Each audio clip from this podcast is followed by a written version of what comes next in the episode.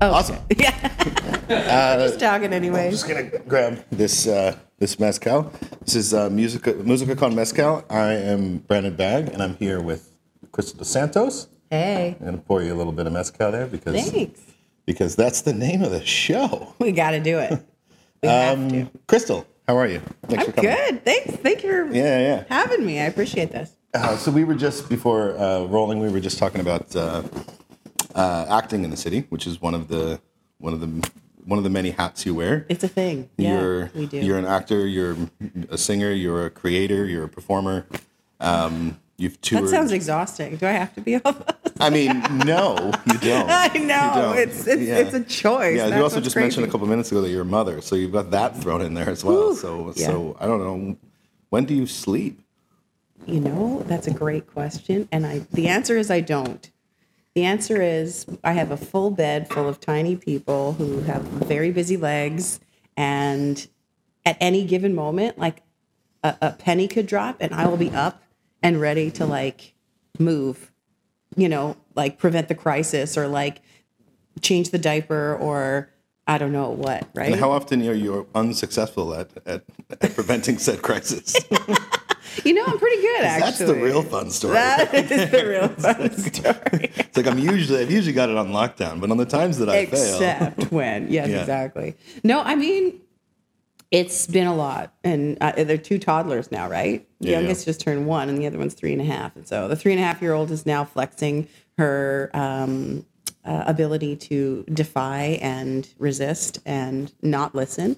And the one year old is just climbing all over everything all the time, ready including to the just three the three year old. including especially the three year old. So together, it's absolute madness. And I both highly recommend it and I don't recommend it at all.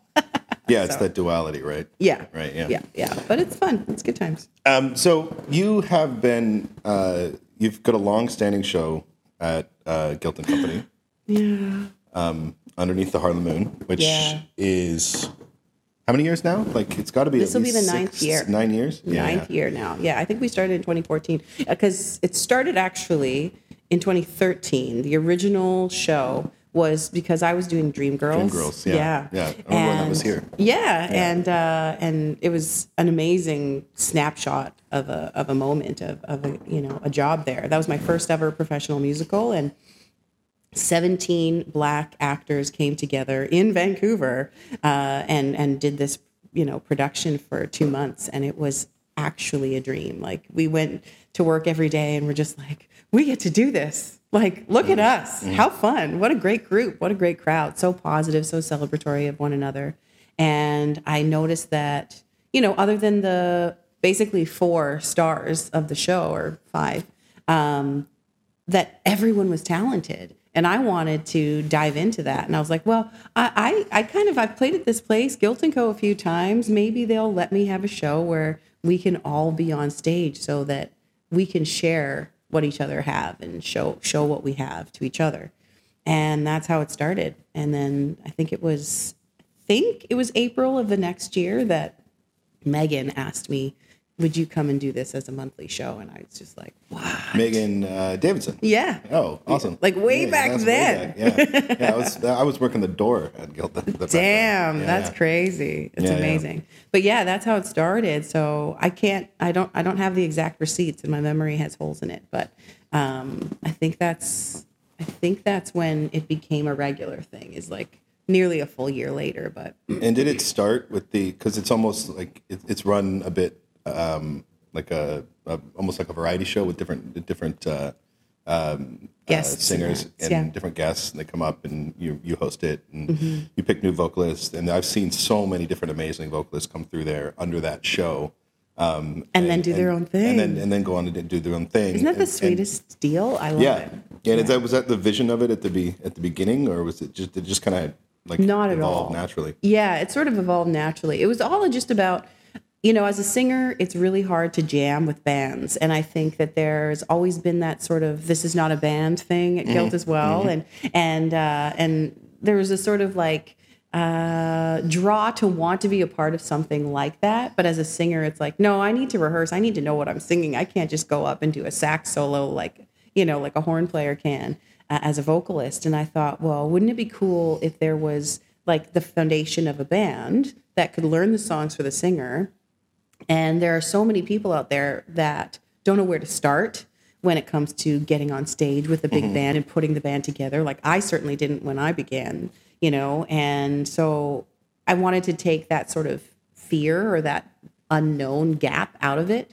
Um, where a singer could come and jam with the band, but Yeah. be supported Yeah. right? Have have the rehearsal know what they're about to go and do you know? And there's also a night in um in new york at the velvet underground i think it's the velvet underground uh and they have this jam that like singers i saw chrisette michele there beyonce's mom was there once like i've been there maybe three three or four times.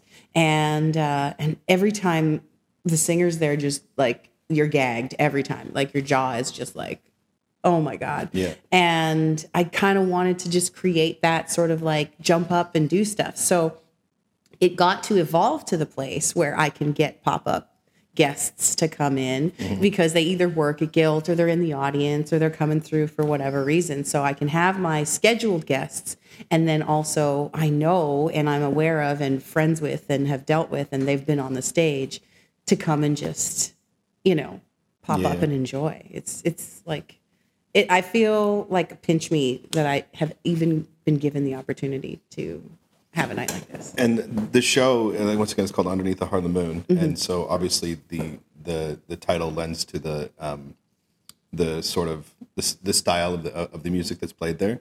Um, influences from from you know uh, what was going on in Harlem and Motown and the music that came out of those R and those B, mo- soul, soul. jazz, yeah. Are you uh, heavily influenced by a lot of that as an artist, as a singer? Oh, incredibly, absolutely.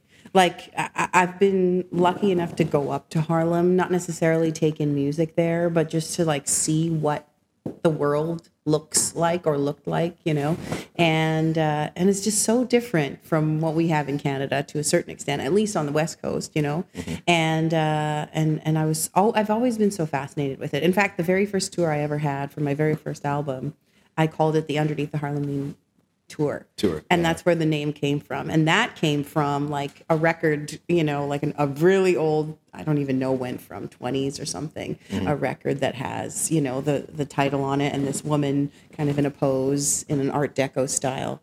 And that's kind of where I got the uh, the name from.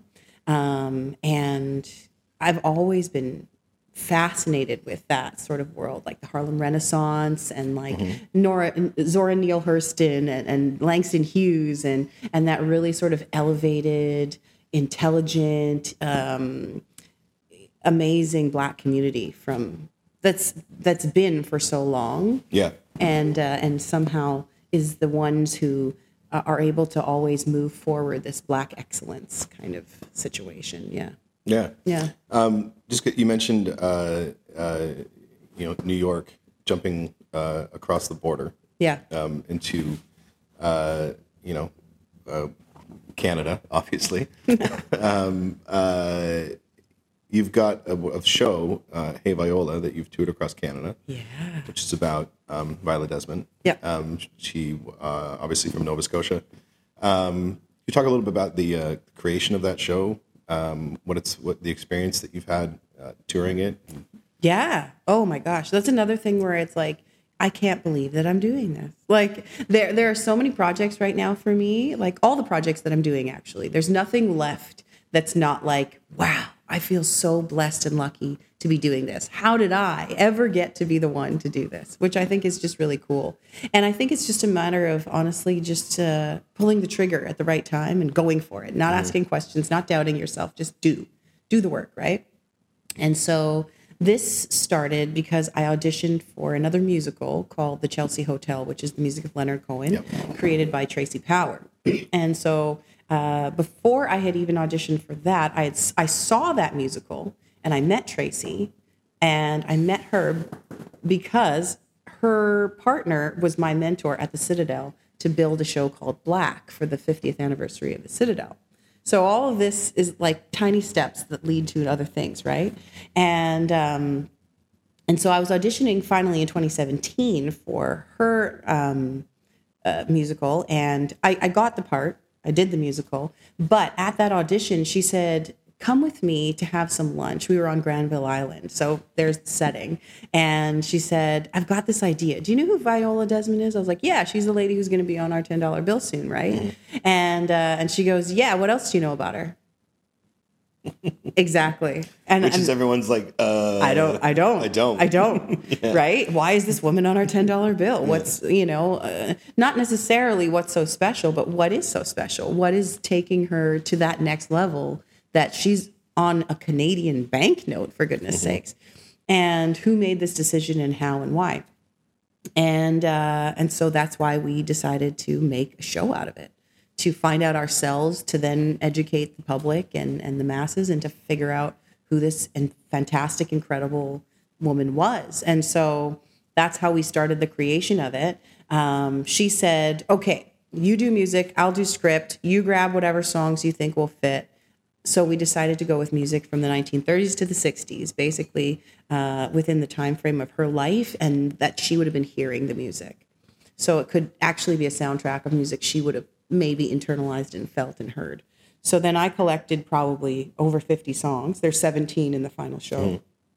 And uh, and Tracey basically brilliantly wove uh, after we did our research of Wanda Robson, her sister's book, and all of that, um, and did all the digging we could find. Because after a certain point, after the court case, and after her life sort of um, took a turn, there's hardly any information about her. Yeah, she Nobody ended up in, she went to Montreal and then New York, I believe, right? Exactly. Nobody really knows what, you know, the details of what happened. Right. And so there's a lot of speculation, or we had to kind of like really dig for sort of personal resources. And, uh, and so Tracey wove this incredible sort of perspective of the story. Obviously, it's all biographical information, but you know, around the music, and then uh, it's it's just very much a one woman conversation with a band to the audience. And uh, actually, I, I was able to meet multiple of her family members on these tours. Oh, neat. Um, I was able to meet a woman who was actually on the board to choose that the $10 bill was going to have her face on it.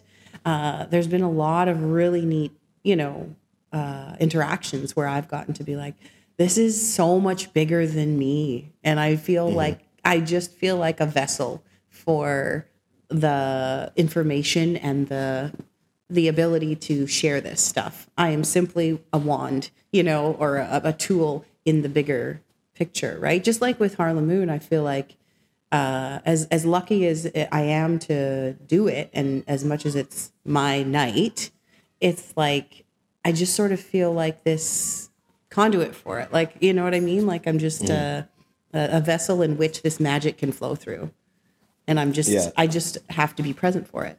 I just need to show up and let it happen, and then it'll always happen. It just kind of moves. Right? Yeah, yeah. It's it's weird, but that's how I think of it. Because otherwise, your ego is probably going to blow up to like, you know, that. And then and and number two, it's like, I think the faster you're you're going to crash or fall if you feel like you're carrying that much on your shoulders. Like we were on tour, and I had both of my kids with me. Gabriel, You toured with your kids? I toured with my kids. you, should, you should drink. let's drink to that. You're right. Now, after the fact, Jesus, yeah, let's do a real cheers there. Oh, lordy. Is mezcal for? Oh yeah, that's good. Is mezcal for sipping or is it for for?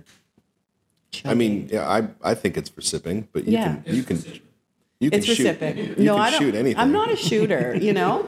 Wait, hold on. Is that a is that a bug? That's a scorpion, I believe. There's a scorpion in the bottle, people. There's a scorpion in the bottle. Jesus. I don't know if I'm okay with this. oh lordy. But yes, um, my kids came with me. Actually, I toured with my first with Lily since she was two months old. Um, I was pregnant with her, and I had done um, one of those showcases where they book you as a block booking, and I did it before I was pregnant.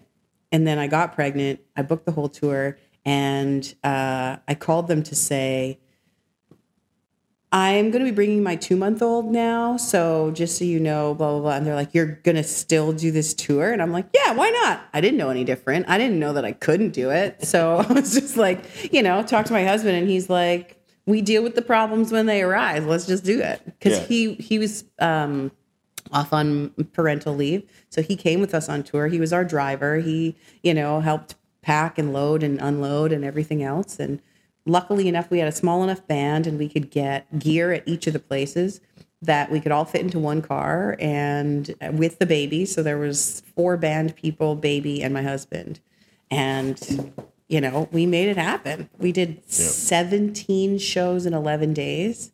Um, you know, with bursting milky boobs and tiny little baby in tow. And But you pulled it off. Well, we just did it. Yeah, yeah. It's what it is, you know? No one told you you couldn't do it. No one so told I couldn't, it. so why didn't I do it, right? And then comes the next tour, which Lily was about six months at that point. We went to the island and did all these other tours, and that was like COVID happened.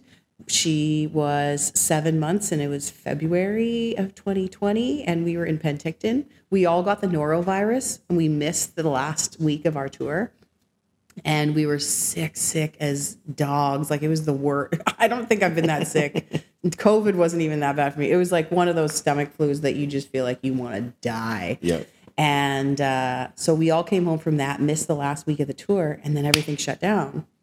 And then, you know, fast forward two years and second baby's there. And Hey Viola only had its debut, uh, world premiere, I should say, in 2020 in that little window of October 2020 when theaters could have 50 people. Right. And it was Yeah, yeah. extremely strict protocol, but you could still perform in still theaters. yeah. So we did it. Again, we just didn't ask questions and just like, this is happening, so let's do it. How big was the tour? How? The tour in 2022 was 10 weeks altogether. And Gabriel was born in uh, January, and we started touring in April. They wanted to start touring in February, and I was like, Yeah, let's just give it- no. give it a couple months. just give me like a second to recover. second. Yeah. And so he was three months turned four in Kamloops. We were there for three weeks. Uh, and then we took a short break, went to, where did we go after that? Um, but then, anyways, I can't remember. But then we had headed all the way east. So, um, no, that's what it was. We, we opened at the Anvil again. Then we were in Kamloops for three weeks. Then we came home. Then we went East Coast. We, so we were in Gananoque. We were in uh, Charlottetown. That was last, actually. And in between, we were in Hudson, Quebec. And it was in Hudson that I met a couple of her family members. And, and it was fantastic. But like, dang, two kids in tow. Yeah, yeah. So all day long, I was totally occupied with the kids. We'd go to the beach, we'd do this, we'd have an activity. I'd make sure that we always got out of the house, and then I'd be home by X amount of time. You Then know, you got to go do, do a show. then I got to go to the show, and then I'd come home from the show, and then a kid would attach to me, and then I'd wake up early with them, and we'd start all over again. Right? are, are there? Um. Lily was also potty training at the time. Oh, that's fun. It was insane. Yeah, yeah. Yeah. um, is there are there plans to do another another tour Yeah. the show? Yeah, we're coming going up? out. We're going out again this yeah, this year. this year? Yep. Yeah. Yeah. Same- April 13th to the 23rd, And- we're in Richmond. So we're at the Gateway Theater Yeah. there in Richmond. I think that'll be the biggest theater that we played in because we're always in That's a nice cabaret theater. style things. It's a But beautiful yeah, theater. it's gorgeous in there. And then we actually we got a week at Stratford. Oh, Yeah. that's awesome. Isn't that insane? Oh, you know what? We failed to mention that we workshop this show at Guilt. yeah, we, yeah, Right? We did. Yeah, yeah. Guilt and Co. Yeah. always is that's like I- this like where I saw through line in my life that is darn amazing. And I was pregnant with Lily at that time, so it's like I kind of like count these markers as like you know, like how old were my kids? Did they exist at the time? Did they come with me on a crazy tour? So we workshopped uh, this at Guilt, and then you know a few months later went on tour in northern BC, and then so yeah, I've been I've been busy since 2019. I since I haven't stopped since 2019. Um, and uh, so you've got uh, up and coming 2023. You have you have got this this show underneath you. Yeah. Um, and how big? How long big is the tour this year?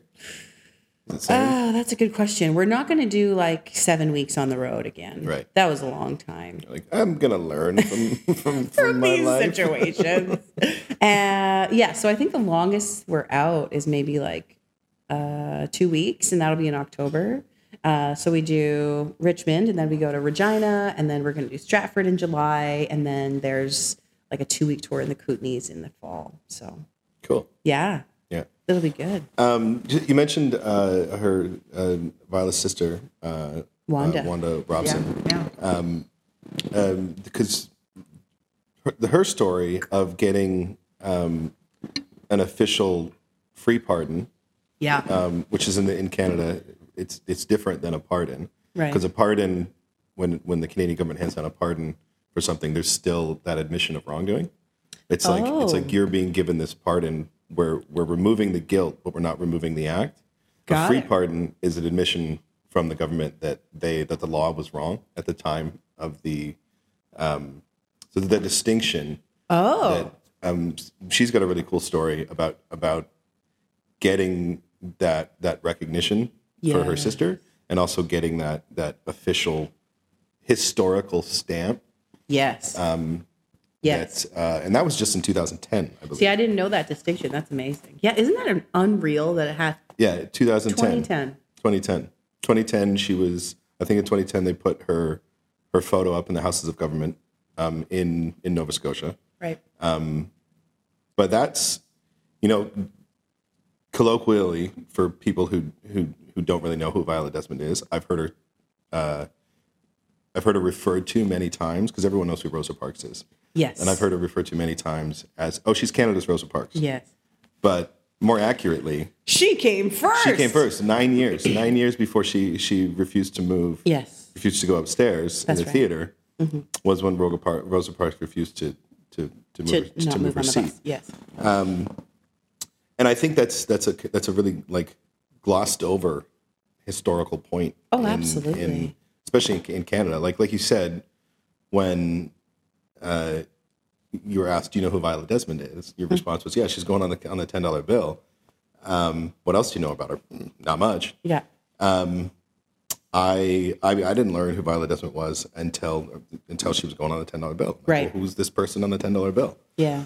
Um, and now she's in the curriculum at schools, but Which not, is amazing. it is, and it blows my mind. And like little kids have interviewed me about this, and it's really cute. But that probably only happened after the ten dollar bill too. Right. So within the Yeah, last five years. Within the last five years.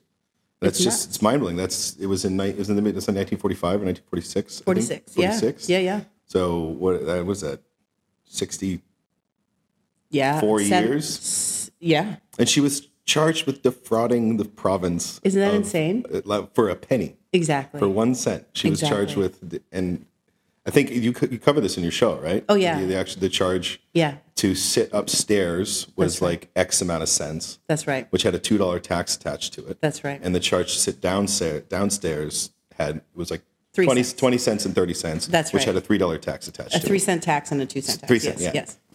Um, and then she gets arrested that night Yes. and the next morning at 9 a.m she's before a judge without representation Without representation, without being told that she could even talk to a lawyer or call or make a phone call, even. She sat in a jail cell for 12 hours without ever lying down or doing, uh, you know, or, or, or succumbing to the moment. Like, and, and Tracey and I really think about that. And we're like, can you imagine sitting, sitting somewhere upright in a jail cell Yep. the entire night Just like, Like, proud that- and steadfast. Like, I will not let this break me. yeah. Like, can you imagine? it's amazing. Oh, yeah i mean yeah. i've spent the night in jail. There's no way i was gonna sit up. Like i'm, I'm gonna fall asleep. Exactly right? I can't imagine sitting up anywhere for 12 hours. Yeah. Yeah i just it's it's you know i think it's it's interesting that well, obviously we're talking about this now um a couple days before um uh before february. You're right. Black history um, Month, black yeah. history month. Um and i just i just recently watched i don't know if you've seen uh amend. It's on it's a it's a um documentary on netflix uh, hosted by um, will smith. It's about the 14th amendment of the united states. Oh, okay. Which the 13th Amendment was after the Emancipation Proclamation. The 13th Amendment was was the um, amendment that abolished slavery, but the 14th Amendment was the amendment that granted rights of citizenship to all persons naturalized or born in the United States. So it's like everything that they know of in the United States about what it is to be free, you know, is from the Fourteenth Amendment. Okay. The uh, abolishment of bans on interracial marriage, the uh, ability to, for same-sex marriages, the uh, women's rights movement, the civil rights movement, all hinged coming from the Fourteenth Amendment oh wow. Which is the bulk of which I only just learned about. But there's this um, segment in it that I think is really, uh, really neat.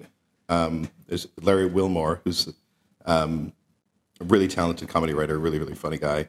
Uh, he's talking about the era in Jim Crow in the United States when the the the rallying cry for like racism light was separate but equal Right. and how uh, separate can never be equal was kind of what, what the point he was making. And he even took, he even broke out broke apart the word separate, and he's like, in its nature, it's a violent word. Yeah. Separate to break apart. To break apart. Um, and he goes he goes he really poignantly kind of points out like all of the separations um, in in Jim Crow, like the, se- the the segregation, the specific the specificity of those things. But then he goes on to say, and I'm paraphrasing here, he goes on to say, uh, we're still so separate that we need a whole separate month just so you know the, know our contribution in history. Jeez. And every as a I grew, I grew up in the states, and as someone I always forget that. yeah, and as someone that grew up um, with the American education system, Right. which is not great. Yeah. Yeah. but you learn about uh, Harriet Tubman, Rosa Parks, Martin Luther King, George Washington Carver, but you don't really learn anything other than the fact that he's the guy who invented peanut butter, and that's it. what? I was a grown ass man before I even knew who Frederick Douglass was, Wow. and the fact that like they teach in in the United States, they teach about the American Civil War. Obviously, it's like you go through every single year in American school, hmm. and I, I I went to high school in Canada, so I had a different high school. But every single year in elementary school, you do history. There's a part on the Civil War, and there's a part about Lincoln, Wow. and there's a part about but that they they're the fact that they can even teach any of that subject about Lincoln without, Without- the contribution of Frederick Douglass Yes. is, is absurd. And you mentioned um, now that uh, recognition for Viola Desmond started coming out around 2010. Yeah. She was formally recognized by the formally recognized and pardoned by the Supreme Court of Canada, Yep. um, and now she's in the curriculum. Um, and I don't know if much has changed since the 30 years since I was in elementary school in the United States. But I guess my question is: is is there a like the the you talk about the importance of Black History Month to you, mm-hmm. and is there like because every, year it comes around, and I'm always shocked and a little bit stunned by how uneducated I am, and how how how I was educated in a formal education system about the, this country and about mm. the country that I grew up in, mm. and how all these little pockets of information that they only tell you about once a month, Right. Um, and And how is that supposed to stick? how is it supposed to stick? Yeah. And when does it become history that we celebrate All the 11, 12 months of the year? Well, ain't that the heaviest question Yeah. today?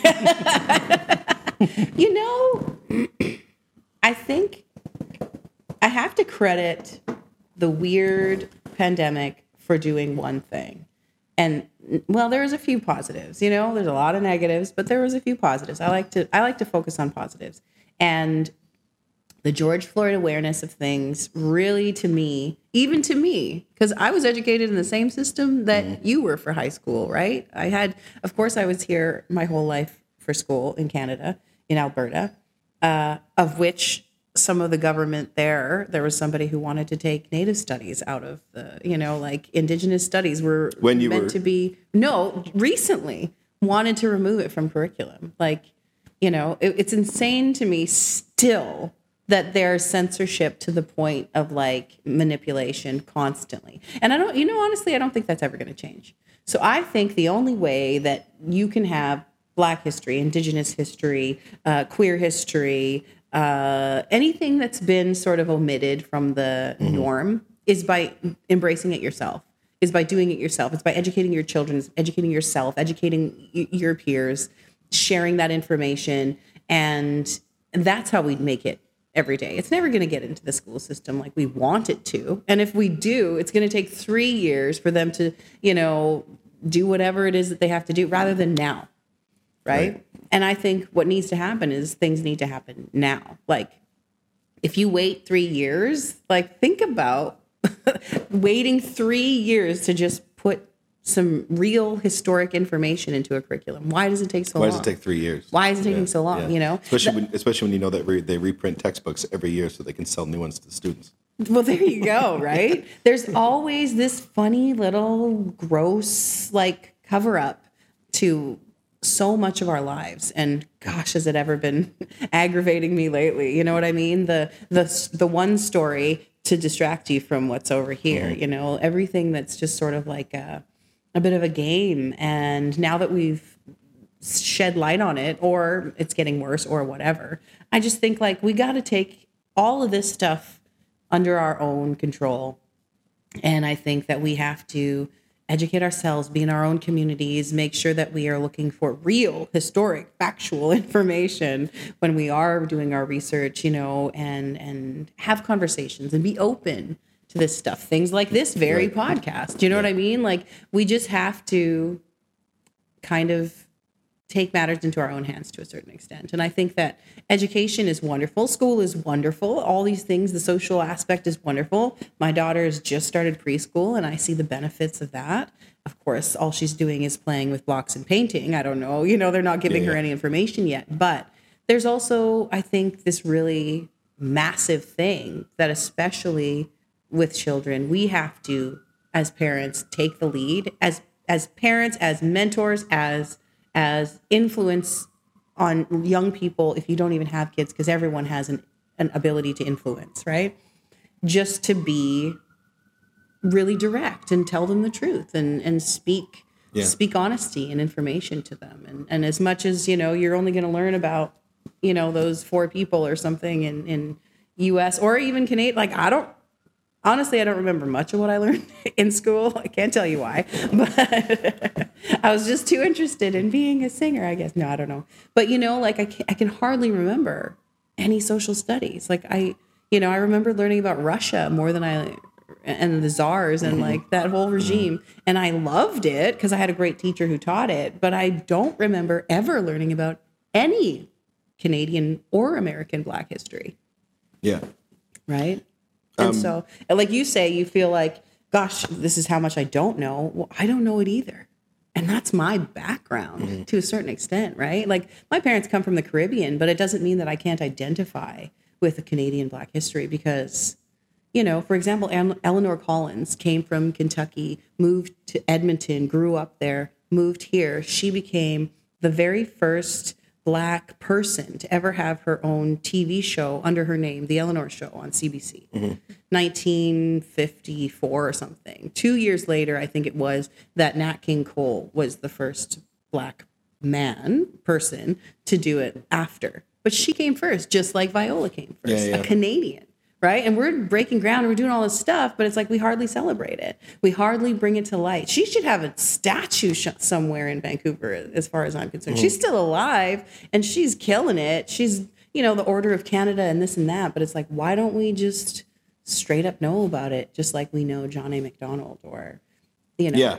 Right? And why is that guy on the yeah, on the bill? yeah, what right, did he do? yeah, exactly. So, You mentioned something just in, and you were talking there about uh, um, not uh, remembering much of your education because um, you always knew you wanted to be a singer. kind of. Um, I mean, I went to science. I got a science degree, but I still somehow you got a science degree. I have a science degree, but somehow I still like managed to make singing my priority. It's fu- it's funny. I just t- t- sidebar. I just watched this. Uh, I think there's a podcast called Seventy Over Seventy, um, uh, which uh, my my partner Freya, who you know, has been really into, and it's really it's a neat podcast. It's um, this guy just interviewing people over seventy about about their lives, about their experience. And there's this one guy who's a, who's a scientist, and he said, uh, "We every year we lose so many scientists at the junior high school level um, because everyone's born a scientist. Everyone, everyone is born with that curiosity. You see, see the curiosity in, Yes. in a child and how they look at something and how they want to know everything about everything. Yeah. Why? Why? Why? Why? Why? Why? Why? And then the eventual answer is because. Stop asking me questions. Um, but you get into the into, into the school level, and it's just the way it's taught. It's so bleeding boring that it's Yes. that so many. But I didn't know that about it. They have a science degree. Yeah, Well, technically, it's a Bachelor of Science in Human Ecology, which is studying textiles and clothing with a mas- with a major in um, design and product development and a minor in. It's kind of like eh, it's kind of like um the creative version Mm. of science, but it really it it it spoke to me and, and honestly through It's like school. how dentists are doctors. Exactly. Come on. but uh, yeah, in high school, I mean, I loved biology. I loved chemistry. I loved that stuff. That was like, that's what really drew me forward. I was in drama. I liked it. Mm-hmm. I never took a music class in high school. Like, I only started singing when I was 17, when I was kicked off the cheerleading team and I had nothing else to do. And my mom's like, well, I found this in the community paper. Go to this singing lesson. You went so you went to the singing lesson, and that's what what started it. Yeah. Yeah. Yeah. What was the journey from that, that moment of being like, I'm not a cheerleader anymore, to Oh, it's heartbreaking. okay, that was my life. singer. That was my life. Like I was a cheerleader since grade seven. I was so nervous and scared to like get into it, but um, I did. And I, you know, like uh, my aunt was the one who picked me up from school every day, and I said, "There's cheerleading practice, like tryouts. Should I do it? Maybe I just won't do it." She's like, "Get in there, go now." And so I did. And from grade seven to grade twelve, it was like my I was obsessed like that was my performance outlet and that's what i could do to like really shine because i had a big voice and i could mm-hmm. do all the dancing and jumping and choreography and the technical stunts and all that stuff. So fun. And then there was like teacher drama in grade 12 that sort of disbanded the whole team. And i was the ringleader apparently like i'm not a ringleader sorry like I'll, I'll give you my opinion but i'm not a ringleader like Yeah. i'm i'm 17 and you're you like were the revolutionary. I was, right? You had to be silenced. yeah, I could not be. Yeah, exactly. I had to be silent. So I just said, okay, y'all go ahead. I'm I'm good. And uh, and I found singing, and I think it. I you'd have to ask my mom or like somebody around me whether or not it affected me as much as it did. Uh, but can we get our mother on the phone? Mom, yeah. And uh, but it just felt like it was sort of a natural transition because the teacher and I was still in drama class and I was still doing all of that, and the teacher that I had was so darn cool and captivating and pretty and you know like she just made it seem really awesome. She was an opera singer who um, i studied with her for like two and a half or so years. And then she got a contract in winnipeg to do opera. And so i was just like whoa like that's cool so i was singing arias she introduced me to musical theater and all these sorts of things my dad gave me an etta james cd and that's where i found that sort of like bluesy Which one? voice Which one? the greatest hits one. Oh, okay, Yeah, yeah. the greatest hits album. And then now I have the record of it. I play it at home and I'm like, this is still so good. Like, how lucky was I to have this slid Mm-hmm. in, you know, in my pocket when I was that young to like, ex, you know, kind of experience that. It was just so cool. What was the trans? How? Um, uh, when did you start performing? How did that that from, from that moment of singing lessons when you were seventeen? Oh, you yeah. had a James record. When did you know you wanted to perform? When did you start performing Like, as a singer. as a singer? Yeah. it took a while. So I I kept on faking it till I made it, if you will. Um, and I got accepted to a performing arts college when I was 20, 20, 20 turned 21, I think, at Canadian College of Performing Arts in Victoria. So this was my first opportunity to move out of Edmonton, live by myself, do what I wanted to do and my it was like 50% funded by the government but still it was like my parents still had to pay like a $7500 That's in. You said it's in Victoria. yeah, Yeah. yeah. yeah in oak bay over there and uh and so they let me do it and they paid my $500 rent and you know, Five hundred dollar rent. Oh god, that makes me want to cry. i know Ah, so and this was this was this was 20 2004 2004. Yeah, was About, about the same time that I moved to Vancouver, and my Yeah. rent was three hundred dollars. Oh my, what? Gee whiz, hey? So, yeah, so I just kind of, again, took that leap. It's like, I don't know what about it, my personality or whatever it is, but like, I just took a leap and I went and did it. And, uh, and then fast forward to, I could have gone back for a second year, but I decided to move to England to explore my options there. Because again, I'm just like, I'm a free spirit. I'll do anything. Let's go to the top. Nothing happened there except for me perform, or performing, auditioning for a bunch of girl groups and, and not being successful because I wasn't, quote, sexy and sassy enough. And I didn't want to wear a wig. I wanted my natural hair and they Right. were not into it.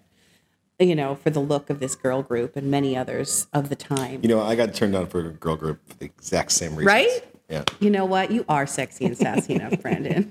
Here, right now, I'm now. telling you, yeah. Um, and so I came back. I went back to university. That's when I went and got my bachelor of science. And my mom was like, "You haven't sung for a long time. Like, what's going on?" And I recorded an album because there was a grant that someone told me about called 10K20, where you got $10,000 from the government to record this album. But it was sort of this like inner circle of jazz musicians who were really in the mix of my phone is ringing. Why is ringing? In the mix of because I have children, I just feel like nervous about these things. Gavin is calling. Do you want to answer? um, you know, I, I think that uh, what was I saying? We were talking about music. So there's this 10K 20 grant, and uh, but the the jazz musicians were kind of like they had a chokehold on it. this was 20 years ago, so I, I'm like, oh, what am I talking about? Ah, uh, government issues, right? But this guy, um, he was a drummer in Edmonton, a jazz drummer, and I said, you know what I really like? I like this this this um, uh, Radiohead cover. Can I do this Radiohead cover? And and Nina Simone, isn't she cool? I want to do this song. And he's like, nope, we're gonna do straight ahead jazz. That's what this album's gonna be.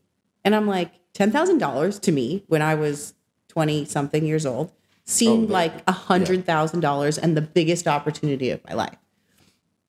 And so three hard, tumultuous weeks uh, later, I remember I was in school at university and I went out into the hallway while I was in a, you know, like in a class doing a workshop, like some sort of textile painting or something. And I just said, I, I gave him a call and it took all of my guts and glory to do it. I gave him a call and I said, I'm sorry, you're fired.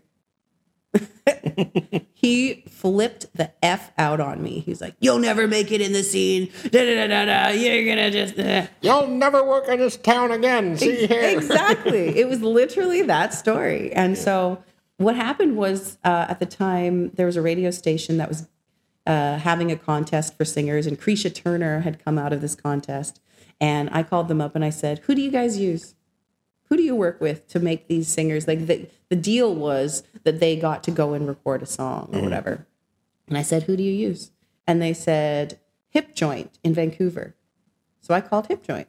And Hip Joint said, Yeah, we'll do your album for you. 10 songs, $10,000. Okay, as long as you share your writing credits with our producer. He's a young guy, but he'll be great. Phil Lehman. He was amazing. And I flew to Vancouver with my mom and we stayed in the, uh, where the Belmont used to be. What's that hotel on Nelson and Granville? Yeah. we stayed there for mm-hmm. 10 days and i got up every morning and we had anywhere from 8 to 12 hour days in the studio. We wrote the songs recorded the skeletons right there. I went home. He fleshed out the rest with local musicians sent me the mixes and that's how my first album was made. I recorded an album way before i ever even performed. And i mean i performed at performing arts college but not like this. Mm-hmm. Not with a band not in front of audiences nothing like this and so I had this record in my hand, and I'm like, what the hell am I supposed to do with this? Right? Even the photo was like a friend who was in my class at school who was kind of a fashion guy, and he took the pictures for me and we styled it, and he did the Photoshop on it, and that's my album cover, you know? And it's like, Yeah. I can't believe that I did that. Like, what kind of weird little kid, chutzpah, 20 year old punk was I? But somehow I had, like, now, 20 something, well, not quite 20 years later, I'm like, how the hell did I ever, you know, Pull that off. It was the that off? It was the chutzpah. It's Yeah. a good thing to have. It's it's neat too when you have those, and that's actually, um, uh, I guess to come full circle. Um, you mentioned uh, Just know, doing. uh, and you- you- Guilt and Company being where you workshopped uh, Viola Desmond, and that, you know, making that phone call to like who do you use, hip joint, getting your your friend from school to do the uh, um, you know do artwork for you. Um, all those like little key components of what a like a community um, this town is, and I think I think a lot of times when people um, I don't I don't think anybody thinks of Vancouver um, globally yet yet. It's, there's a yet there. Um, as as a town for arts, as a town for uh, for music, there's so much amazing stuff that happens here, and there's Oh so gosh. much amazing talent. So rich. uh, and and there's that that sense of of, of community of of there's a there really is a, a group of of artists and musicians that that uh, play with each other that help each other out albums you know you get you you uh, talk to someone that you've known for years and they're like mention casually that they're like oh yeah I recorded bass on that album like 15 years ago I'm like what really And it's just like everything kind of like Yeah. the, way, the way it intermingles uh, can you? I guess. I guess if there's if there's a question attached to it, can you speak a little bit to being someone that has you went to the Canadian College for Performing Arts, which does a lot of musical theater training. Um, you've done musical theater, um, both. You know, you mentioned uh, Dreamgirls earlier, uh, which was a huge show. Show not only globally, but it was a huge thing for Vancouver to get that show when they got it Yeah. and then also being being a, a singer, being a performer. Um, uh, I guess can you talk about that? The, where those those two kind of worlds intermingle, where you've got you know because because they are very distinctive, distinctive uh, communities and distinctive um, Like art musical forms. theater musical and the theater, music. theater, and the music, and then and Yeah. then where they come together, and Yeah. the experiences where you've had where they've crossed over. there is quite a divide. Like, uh, was it last year in November? I did a weekly show at Guilt, and I had uh, I did like a weekly underneath the Mm-hmm. yeah. Harlem Moon, Yeah. right? And and I brought a musical theater couple of, of singers in, and they were like, you know, I had continued to perform a lot because of Guilt and Company uh, through the pandemic, and through you know very weird corporate or virtual performances. But these incredibly talented singers uh, and performers said we haven't performed for two and a half years you know because they're sort of locked into the structure of musical theater right? Like there's Right. such a structure and you audition and then you have a long contract and then you you know you've got a month of rehearsal and then two months of you know like all of that kind of process so I find that for me, uh, while the the the I wouldn't say the art form, the technical portion of it is very related. I think they're such different worlds, and they hardly intersect or, or, or or overcross, you know, and and they kind of cross over in moments like the Harlem Moon, where somebody can come on the stage and and you know kind of do that, and it's just sort of it's it's unfortunate that we can't share it even more than we do because gosh there's a talented group of people out there that you know we don't really know in the music community or that the musical theater world doesn't really know to come in because they think again we got to wait for this sheet music and we got to do it like it's on the page and there's this process right? We got to wait for the the musical director to tell us exactly how and what we need to sing and when we need to sing it where you know then you can just come and freestyle with a band over here. Is- there's quite a divide. And so i think like we could almost work harder to bring it together because like like you said this talent is just like unbelievably rich here.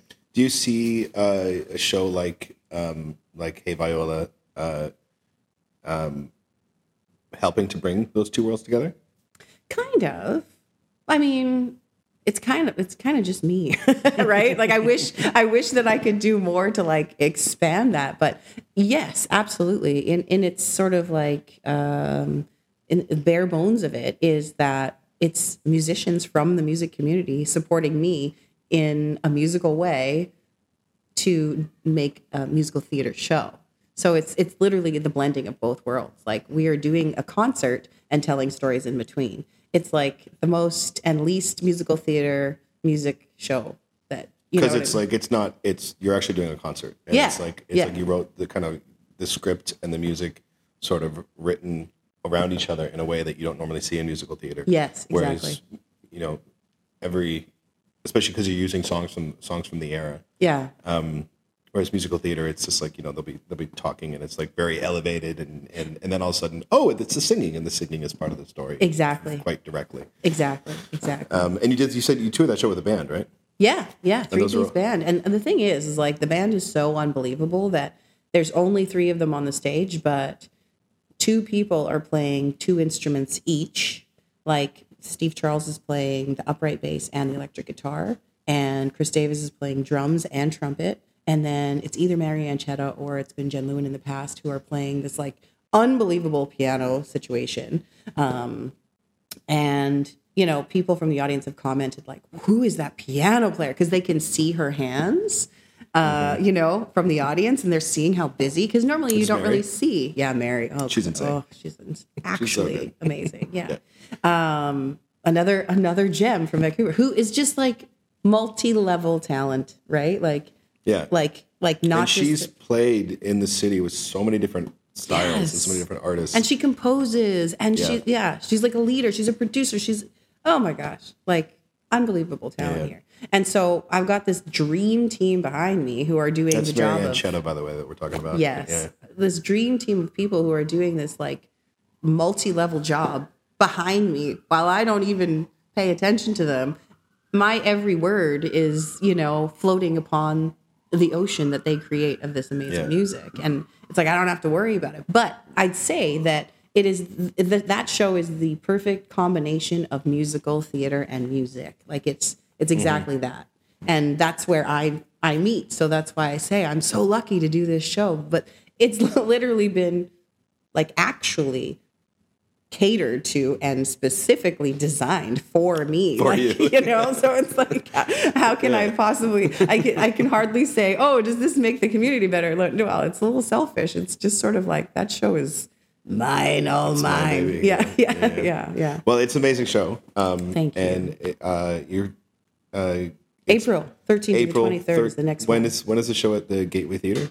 april uh sorry did i say third 13th to the 23rd of 13th to the 23rd of April. It's running at the Gateway Theater, and Yeah. then you take it on the road. And then we take it to regina yeah Um, Gateway weekend. Theater in Richmond, that's right 13th to the 23rd of April. If you can, go see the show. It's a fantastic show. yeah come on down Um, and you've still got uh, Harlem Moon going at, at Guilt and Company first, First Tuesday, Tuesday. of every month. that's right And you sometimes do get sub hosts when you're on, out on the road and stuff, but the Yeah. show still uh, thrives. show must go on the vessel that you've built is just still just keeps going. I won't let her go. Yeah, it go. It's an her amazing. It's an amazing thing that happens there. Thank First Tuesday of every month at Guilt and Company. You can um, see that that great show there. Um, before we sign off, I think that we should we should finish this. We gotta Yeah, finish. Yeah, yeah. finish this. Cheers. Um, Thanks for a good chat. Thank you so much for coming down. You're this is amazing. Krystle Santos. Um, you're fantastic. so are you. Thank Cheers. you. Cheers. That's delicious.